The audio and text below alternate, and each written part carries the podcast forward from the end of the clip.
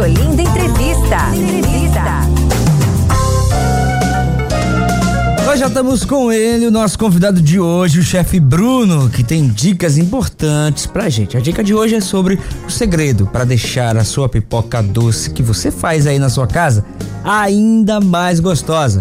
Vamos ouvir a dica da esfera? Salve Bruno, bom dia! Olá, eu me chamo Bruno Decker e hoje eu vou deixar uma dica bem legal para você fazer uma pipoca doce para as crianças. Vamos para a lista de ingredientes. Você vai precisar de uma xícara de milho para pipoca, meia xícara de óleo, meia xícara de água, uma xícara de açúcar, uma xícara de leite em pó. Se você quiser uma pipoca colorida, você vai acrescentar também umas 5 gotinhas de um corante da sua preferência. Modo de preparo: vai colocar em uma panela em fogo alto o milho, o óleo, o açúcar e a água. Nesse momento, se você optou pela pipoca colorida, acrescenta as gotinhas de corante.